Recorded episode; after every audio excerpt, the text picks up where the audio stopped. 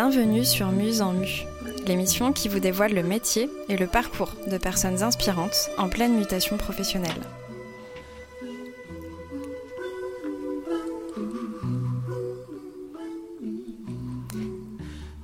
Moi, c'est Agnès Faucoulanche. J'accompagne à l'évolution professionnelle via des bilans de compétences. Au quotidien, j'aide des femmes et des hommes à rêver leur futur et à le rendre viable. Ensemble, nous questionnons ce qui crée l'étincelle chez eux.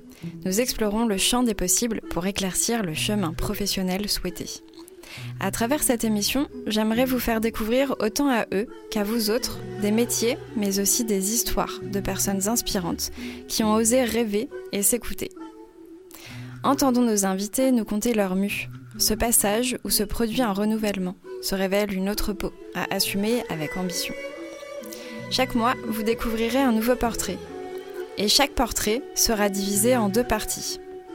La première portera sur la découverte du métier et la seconde sur la période de transition professionnelle.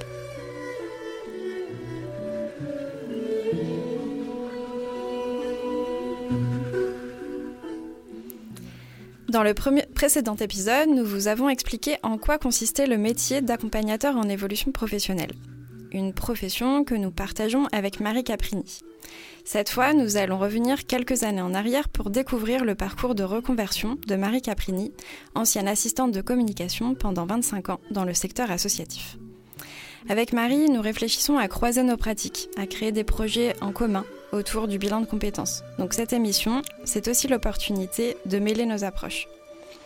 Si vous avez envie de découvrir l'émission que nous avons animée ensemble sur le bilan de compétences, rendez-vous sur le site Muse en Mu où vous découvrirez l'épisode qui est sorti il y a 15 jours.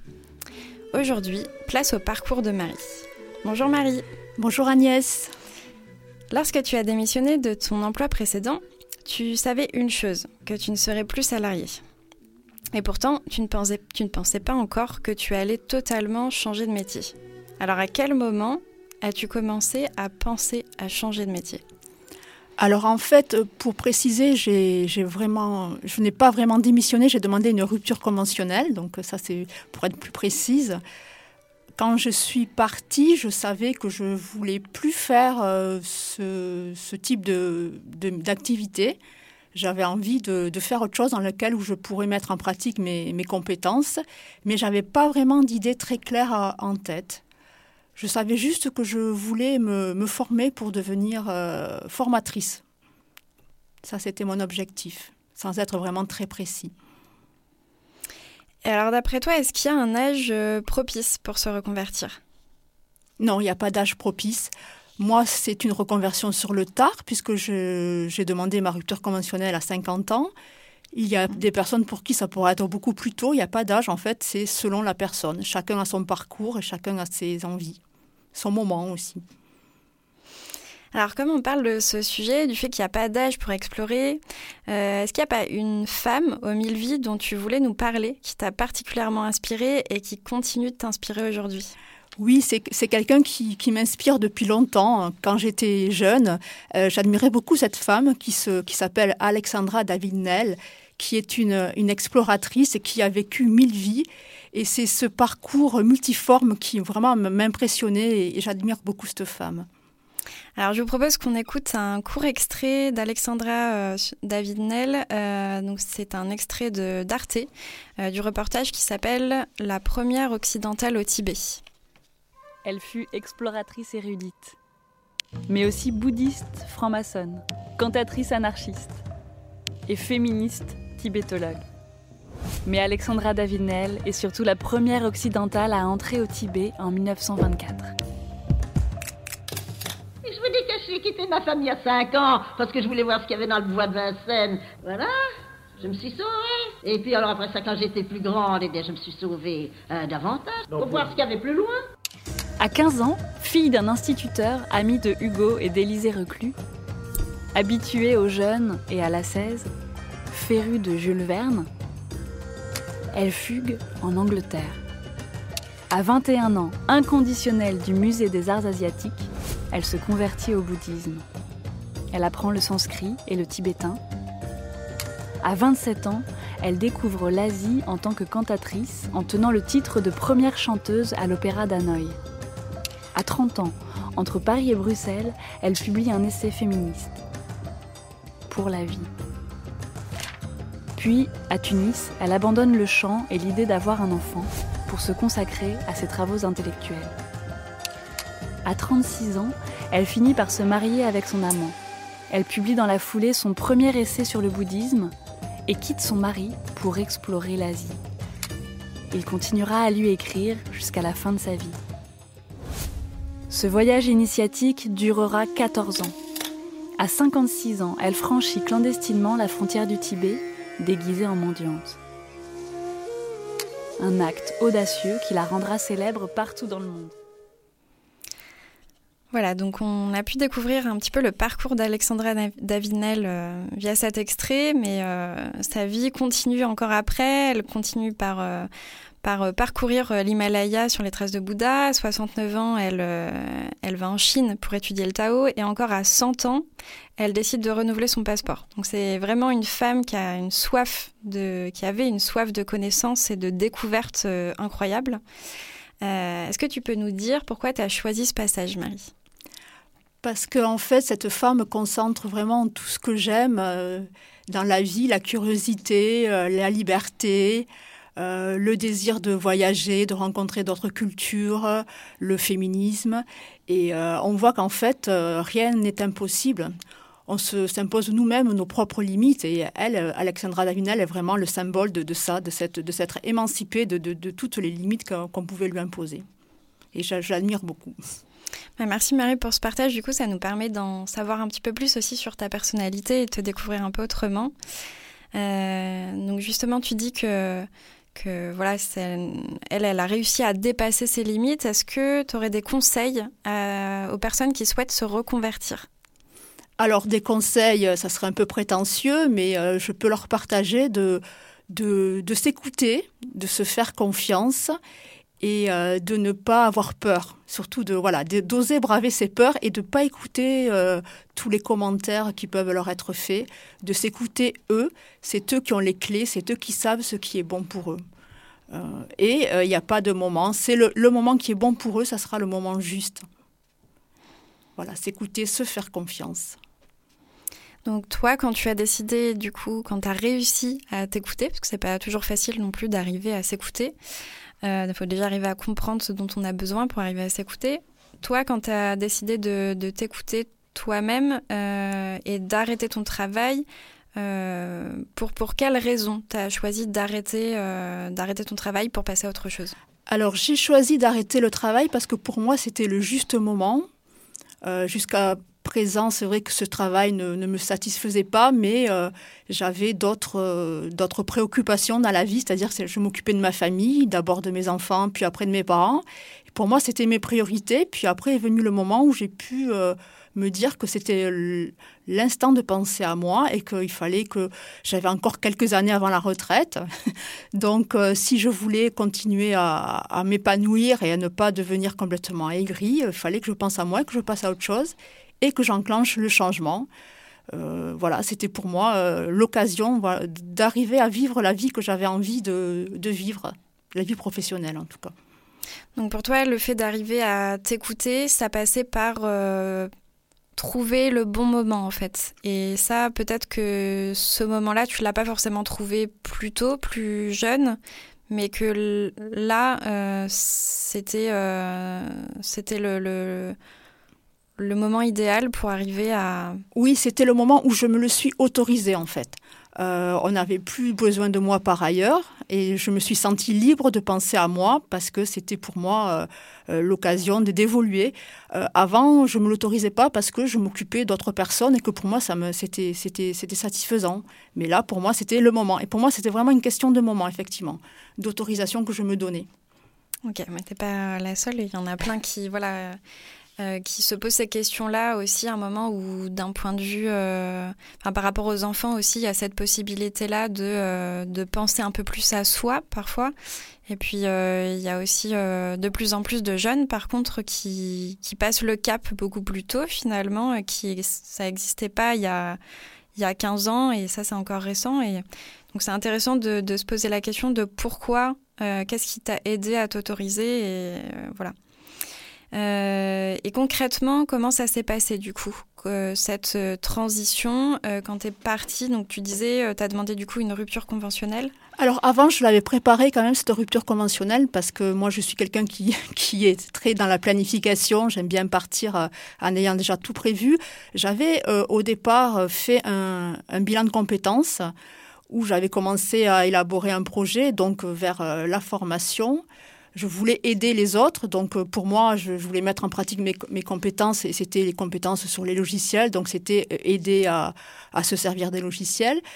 Et ensuite est venu le, le confinement. Donc là, j'ai continué à élaborer mon projet puisque je travaillais à la maison et je pouvais aussi à côté continuer à faire des recherches. Donc ça a pris un an vraiment avant que je prenne la décision de partir en rupture conventionnelle. Ça a été un long cheminement. Ça s'est pas fait d'un coup, ça a été pour moi un cheminement. D'accord. Est-ce que tu peux nous rappeler, euh, nous donner un peu les dates euh, auxquelles tu as fait ton bilan de compétences et la date à laquelle tu es parti pour qu'on ait comme ça une Alors, le bilan de compétences, il date de fin 2019 et la rupture conventionnelle, elle a été demandée en fin 2020. Donc euh, voilà, tu vois, un an un an pour finir le bilan de compétences, pour euh, faire des enquêtes métiers, rencontrer des personnes, prospecter, élaborer un projet et euh, que ça devienne aussi pour moi un peu plus euh, concret dans ma tête.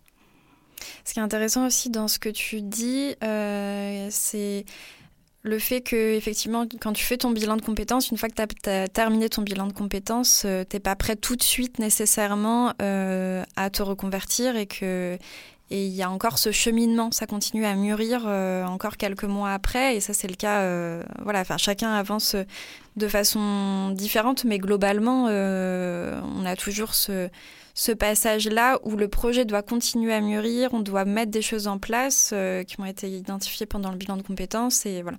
Oui, effectivement. Puis euh, donc il y avait à la fois euh, des rencontres aussi, des rencontres de, de, de personnes qui pouvaient me parler du métier, mais aussi moi je voulais passer par la case formation. Donc euh, après un bilan de compétences, souvent il y, a, il y a une période aussi où il faut qu'on se forme si on veut se reconvertir comme moi dans un autre domaine pour lequel on n'a pas forcément les titres requis.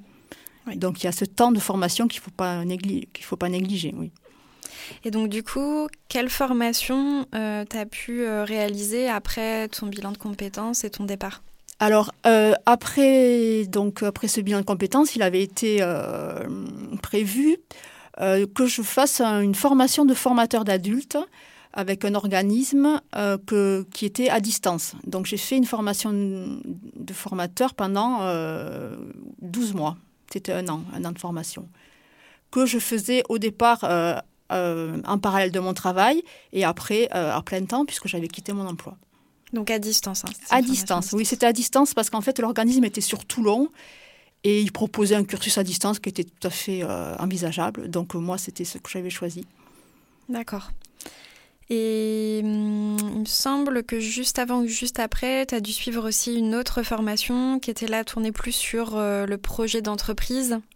Alors en même temps, je me suis fait euh, accompagner, on va dire, j'ai fait euh, un side project, c'est-à-dire que j'élaborais un, un projet euh, concret avec tout ce qui est lié à l'entrepreneuriat, puisque moi, dans ma tête, de toute façon, je voulais me reconvertir en l'entrepreneuriat. Donc le side project m'aidait à bâtir ce projet en essayant de construire un business plan, de, de faire des enquêtes, des questionnaires, donc tout, tout ce qu'on a besoin pour vraiment euh, concrétiser ce projet. Donc ça, c'était une formation euh, en parallèle sur euh, trois mois, aussi à distance et avec des cours sur une plateforme en ligne et des regroupements aussi une fois par mois avec des lives et une communauté sur laquelle s'appuyer. Ça, c'était très intéressant parce qu'en fait, j'ai connu beaucoup de personnes et j'ai pu échanger. Donc ça, c'était super intéressant d'être accompagné de cette façon-là. Donc tu as pu du coup aussi beaucoup tester les formations à distance. Et j'ai testé les formations à distance, oui, oui, oui. Et euh, dans, le, dans ce site projet, il y avait aussi euh, une offre test. Ça m'a permis aussi de tester euh, sur le terrain ce que je voulais proposer. Et ça a permis aussi de voir que ce que je proposais était bien reçu. Donc ça aussi, c'était un petit coup de, un petit coup de pouce intéressant. Et alors du coup, cette, ce temps de reconversion, comment tu l'as vécu? Est-ce que tu as trouvé qu'il était long? Est-ce que... alors c'était long, oui, effectivement. Je pensais que ça serait beaucoup plus court, mais en fait, moi, il me fallait ce temps-là aussi pour euh, évoluer intérieurement, pour changer, parce que j'avais toujours été salariée depuis euh, plus de 25 ans, et là, je me lançais dans le grand bain de l'entrepreneuriat, et tout était nouveau pour moi. Je découvrais plein de choses. Et en même temps, moi qui aime beaucoup apprendre, c'était vraiment euh, une, un bonheur d'apprendre, de découvrir, et puis d'aller à la rencontre aussi d'autres personnes qui avaient des, des activités diverses mais intéressantes et que je, que je pouvais euh, découvrir. Et de parler de, de, mon projet, de voir que ça intéressait, du coup, ça me, ça me donnait confiance.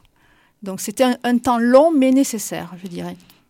Et là, ça rejoint euh, ce qu'on disait tout à l'heure sur ce que tu disais tout à l'heure sur Alexandra Davidnel, euh, la curiosité et la liberté. tu as dû vraiment t'épanouir dans cette période-là. Oui, euh, oui, oui. Là, là c'est souvent on me dit mais pourquoi tu l'as tu l'as pas fait avant de te reconvertir? Bon, voilà. Mais c'est vrai que tout le, monde me dit euh, mais t'es vraiment épanoui, t'as bien fait de changer. Euh. donc c'est vrai, c'est vrai que j'ai bien fait de changer. Même si c'est pas si c'est pas toujours facile, je suis contente d'avoir franchi le pas et de m'être offert cette possibilité d'évoluer. Alors du coup, tu es passé par un bilan de compétences, aussi par, euh, des, par une formation de formateur et aussi euh, par euh, une, un genre de formation à la création d'entreprise, au projet, au développement de projets d'entreprise. Donc tu as finalement décidé de te faire accompagner dans cette reconversion. Pour quelles raisons tu as choisi de te faire accompagner? Alors l'accompagnement, c'était pour moi indispensable puisque comme je te l'ai dit, je découvrais tout euh, je ne suis pas du tout d'une famille d'entrepreneurs. Mes parents étaient des, fonctionnaires, des salariés. Donc pour moi, c'était vraiment un monde totalement inconnu. J'avais besoin de, voilà, de me faire accompagner, de pouvoir euh, me sentir appuyée et d'avoir aussi une, communauté avec laquelle échanger. Des personnes qui, comme moi, entreprenaient, qui avaient les mêmes doutes, les mêmes difficultés. C'était aidant de, pouvoir discuter avec elles et, euh, et de pouvoir échanger en fait. Je ne me voyais pas euh, être toute seule, je voulais être autonome mais euh, dans le, en, collectif. Ok, donc il y a à la fois euh, le fait d'avoir un regard extérieur et en même temps de faire partie d'un collectif avec des personnes qui traversent la même chose que toi et, oui, c'était pour moi c'était important d'être d'être entourée en fait, de ne pas être seule, de pas de pas être isolée parce que c'est vrai que je travaille euh, toute seule devant un écran à la maison, donc je suis euh, autonome, mais en même temps je sais qu'il y a euh, des gens autour de moi, une entraide sur laquelle je peux compter. C'est pour ça aussi, je ne l'ai pas précisé, j'ai intégré aussi un réseau d'entrepreneuriat féminin qui s'appelle Femmes des territoires. Ça m'a beaucoup aidé aussi de d'intégrer ce réseau pour, euh, pour évoluer, pour avoir des, formations, des, petites, euh, des petits lives. Enfin, c'était très intéressant aussi d'être appuyé par ce réseau. Donc, il ne faut pas ignorer la force du réseau entrepreneurial. C'est très important de s'entourer. Mmh, c'est clair.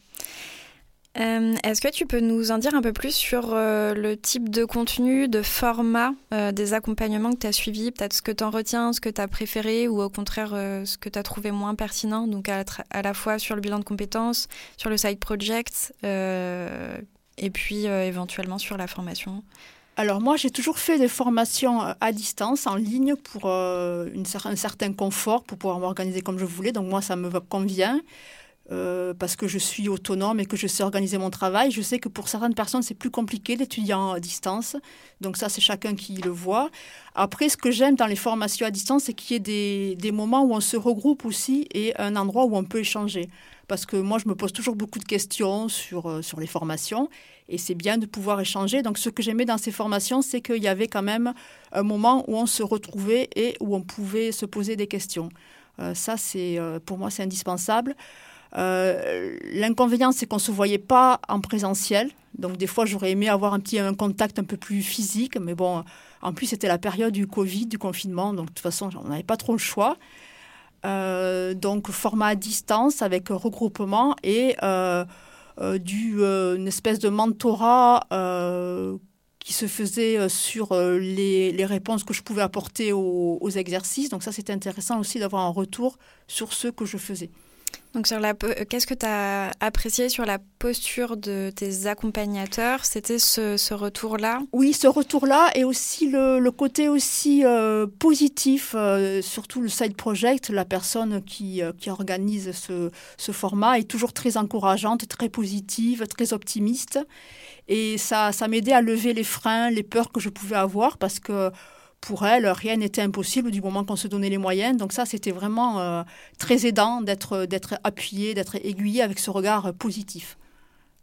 Et aussi, cette, cette, idée aussi qu'elle disait de toujours passer à l'action, de tester. Et ça, c'est, euh, c'est aidant, surtout pour lever les freins.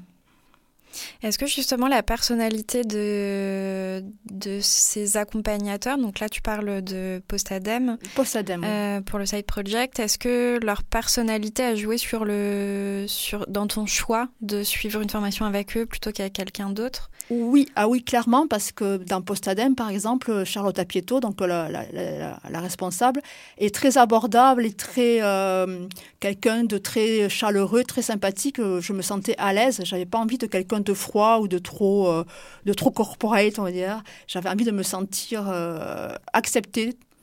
Donc oui, la personnalité était très importante pour, pour l'accompagnement, c'est sûr. Ça joue. Euh, pour se sentir euh, à sa place, pour se sentir euh, encouragé, pour se sentir, oui, oui, c'était très primordial, oui. Et du coup, à ce moment-là, quand tu étais en train de réfléchir à ton projet, vraiment que tu commençais à tester, est-ce que tu est-ce que as fait face à certaines, certains obstacles, certaines peurs? Alors oui, j'ai eu j'ai des peurs récurrentes liées à, à l'âge. Je me disais des fois, mais non, qu'est-ce que tu as fait? C'est trop tard, euh, c'est trop, trop, trop compliqué. Des fois, j'avais des coups de, des baisses de morale, des baisses de forme. Mais bon, ça, c'est les, hauts et les bas. Quand on est en phase de changement, c'est normal. Il faut accepter aussi parce qu'on on se réinvente. En fait, c'est comme une mue du serpent. On, on, lâche notre ancienne peau et c'est pas toujours confortable d'être à nu, mais euh, mais quand on sait que euh, on est dans, le, dans ce qui nous convient, dans le juste chemin, je pense qu'en fait, il faut, il faut accepter de, de, traverser ces moments difficiles et puis après, ça, ça, on rebondit. Et moi, j'ai la chance d'être bien entourée euh, par mes, ma famille, mon entourage proche, mes amis qui m'ont toujours soutenue. Et ça, c'est un gros plus. Il faut savoir s'entourer, c'est nécessaire. Donc, ta, ta manière d'arriver à, à te à t'ouvrir euh, et, à te mettre un peu à nu euh, plutôt. Euh, ça a été vraiment de, voilà, de lâcher prise par rapport à ça. Ce qui, t'a aidé, ça a été ton, ton environnement personnel. Est-ce qu'il y a d'autres éléments qui, ont, qui t'ont aidé à dépasser un peu ces, ces peurs?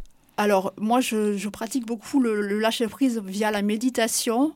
Donc ça, ça, ça m'aide beaucoup. Et aussi via le, la marche, la marche en nature. Hein. Euh, donc tout ça, c'est savoir euh, écouter ses besoins, savoir comment on fonctionne et savoir ce qui nous fait du bien. Euh, l'entourage, et puis voilà, dès que je sens que j'ai besoin de... Je, n'hésite pas à me faire accompagner. Je m'entoure d'experts, je, vais à la rencontre des autres, je, pose des questions, je reste pas dans mon coin, j'essaye de toujours d'aller de l'avant. Ok. Et alors, comment tu avais identifié que ce métier-là pouvait te correspondre? Alors ça, c'est suite vraiment au bilan de compétences, suite aux tests, aux, entretiens. J'avais cette idée de d'aider les autres. Euh, moi, c'était voilà, je voulais aider les autres, je voulais me sentir utile. Et comment me sentir utile à l'époque Pour moi, c'était euh, bah, transmettre ce que je savais faire. Et moi, j'étais spécialisée en bureautique. J'en m'étais dit, je vais aider les personnes à utiliser l'outil informatique. Donc, euh, ça passait par la case formation. Et après, bon, mon projet a évolué puisque je me suis aperçue que dans la formation, ce que j'aimais surtout, c'était l'accompagnement euh, à deux, enfin l'accompagnement euh, en face à face. C'est vraiment aider la personne, mais pas en groupe ou vraiment, euh, vraiment en face à face ou en petit groupe. J'aime le collectif, mais pas en grand groupe. Donc vraiment, la formation, c'était ma façon d'aider les autres à évoluer, à, sans, faire à leur place, mais à les aider à trouver leur, leur voie en fait est-ce que tu as pu euh, expérimenter, tester un petit peu ce métier d'accompagnement avant de, le réaliser vraiment? Oui, alors justement, dans le side project, il y avait une offre, une offre test qu'on devait élaborer. Et moi, mon offre test, c'était euh, l'aide à la, rédaction du CV. Donc j'avais lancé ça, un accompagnement euh, à distance pour aider la personne à bâtir son CV en la faisant parler de ses expériences, en revalorisant son parcours, en lui redonnant confiance. Et ça, ça avait euh, super fonctionné et les personnes m'avaient fait des bons retours. Elles me disaient qu'elles avaient repris confiance, retrouvé le sourire. Et ça a fait cheminer euh, mon projet. Donc je me suis réorientée vraiment vers euh, l'aide à la transition professionnelle suite à ces retours positifs. Donc le fait d'expérimenter, ça t'a vraiment conforté dans ton projet et dans tes capacités en fait. Oui, c'est ça. Euh, de, tester sur le terrain, vraiment, ça m'a, ça m'a donné confiance. C'est vraiment indispensable de tester et d'avoir des retours pour pouvoir affiner, améliorer, euh, pivoter si besoin. Mais vraiment, il faut vraiment tester euh, en concret, quoi. Et une dernière petite question, en quoi ce métier fait-il sens pour toi aujourd'hui? Comment ça se concrétise dans ton quotidien? Alors ça fait sens pour moi parce que je me sens utile et quand les personnes me, disent que, que grâce à moi, grâce à mon accompagnement, elles ont pu euh, évoluer et puis elles ont pu retrouver confiance, elles ont pu euh, avoir des projets, avoir euh, une lueur d'espoir pour l'avenir, ben, je me sens à ma place. Je me dis, oui, ben, c'est ça que je voulais faire, c'est redonner le sourire, redonner confiance. voilà pour moi, je suis, je suis à ma place. Euh, merci Marie, merci pour ce retour sur ta période de reconversion. Donc dans cet épisode, on a pu découvrir à la fois pourquoi tu as changé de métier, euh, les différents types d'accompagnement que tu as choisis, et puis ce qui t'a inspiré et ce qui t'inspire encore aujourd'hui. Donc si vous voulez retrouver Marie Caprini, vous pouvez aller découvrir son site internet Iki Boussole, donc iki, boussole.fr. Et vous pouvez également la retrouver sur LinkedIn, donc Marie Caprini, C-A-P-R-I-N-I. Merci donc à toi et à l'équipe de Radio Campus. Euh, merci à François Perchenko qui était à la réalisation et à la technique aujourd'hui. Euh, vous avez entendu le morceau de musique Grace de Yo-Yo Ma et Bobby McFerrin et également l'épisode euh, audio d'un extrait d'une vidéo d'Arte sur YouTube que vous pourrez donc retrouver intitulée Alexandra David-Nel, la première occidentale au Tibet. Donc vous retrouverez pardon, le prochain épisode dans 15 jours, donc le lundi à 17h sur Radio Campus, avec une nouvelle invitée. Et pour en savoir plus sur le métier de Marie et le mien, rendez-vous sur le dernier épisode. Vous pouvez également retrouver l'émission sur le site de Campus FM, campusfm.net ou sur musenmu.fr. Et les épisodes sont également disponibles sur quasiment toutes les plateformes de podcasts.